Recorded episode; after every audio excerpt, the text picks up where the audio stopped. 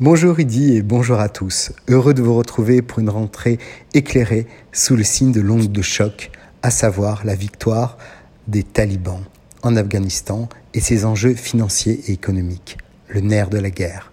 Actuellement, tous les financements internationaux sont suspendus tant que le nouveau pouvoir afghan n'a pas été reconnu par la communauté internationale. En parallèle, 9 milliards d'avoirs afghans sur le sol américain ont été gelés et le robinet des prêts bancaires étrangers s'est fermé. L'aide internationale, c'est 75% du budget de Kaboul. Le risque est évidemment humanitaire, car assécher les financements internationaux, c'est un élément de plus pour enfermer la population afghane dans le carcan des talibans. Les vainqueurs de Kaboul espéraient trouver les clés du coffre. Le nouveau pouvoir en place fait du porte-à-porte pour retrouver le patron de la banque centrale, Ajmal Ahmadi. Mais il s'est enfui avec tous ses secrets.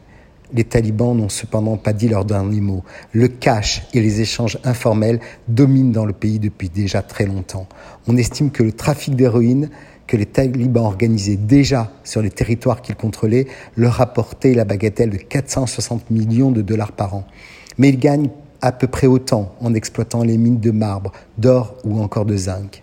Ce qui permet aux Afghans de survivre, c'est l'économie informelle, qui pèse bien plus lourd que l'économie officielle. Dans les zones en guerre, tout se vend sous le manteau. Pétrole, biens de consommation, biens d'équipement, ce sont les maîtres de l'import-export. Ils tiennent les grandes routes commerciales au cœur de l'Asie centrale, vers le Pakistan, l'Iran et leurs voisins n'ont aucun scrupule à traiter avec le pouvoir terroriste qui a du sang sur leurs mains. La Chine, en particulier, qui a bien besoin de trouver de nouveaux territoires de croissance, semble bien disposé pour faire du business dans ce territoire déjà conquis. On peut en parler de la Chine, qui a compris l'opportunité de cette reconstruction afghane. Les commerçants chinois installés à Kaboul ont été contactés par les talibans, désireux de les rassurer sur leur sort, mais ils seraient plus sereins si le nouveau régime était officiellement reconnu par Pékin. Cela traîne un peu. Nombreux parmi eux patientent dans l'idée de développer l'exploitation minière. Peu après leur arrivée à Kaboul, des talibans se sont rendus dans les commerces chinois en assurant les propriétaires qu'ils seraient protégés. Et les talibans tentent de faire entendre un discours plutôt modéré afin de se distinguer de leurs prédécesseurs d'il y a 20 ans.